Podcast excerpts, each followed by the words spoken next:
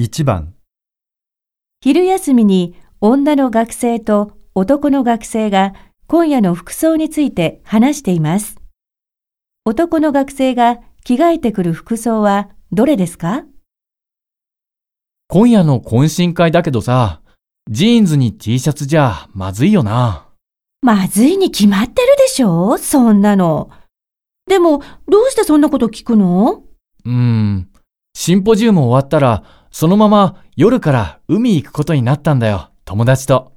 それで、ちょっと家に帰って、このネクタイとスーツ着替えてきたいんだよ。そうか。じゃあ、ジャケットだけ着てくれば？靴はスニーカーでもいいかな。スニーカーに合うパンツとジャケットなら、靴は革靴じゃなくてもいいんじゃないの？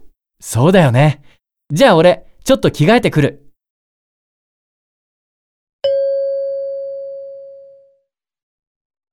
男の学生が着替えてくる服装はどれですか？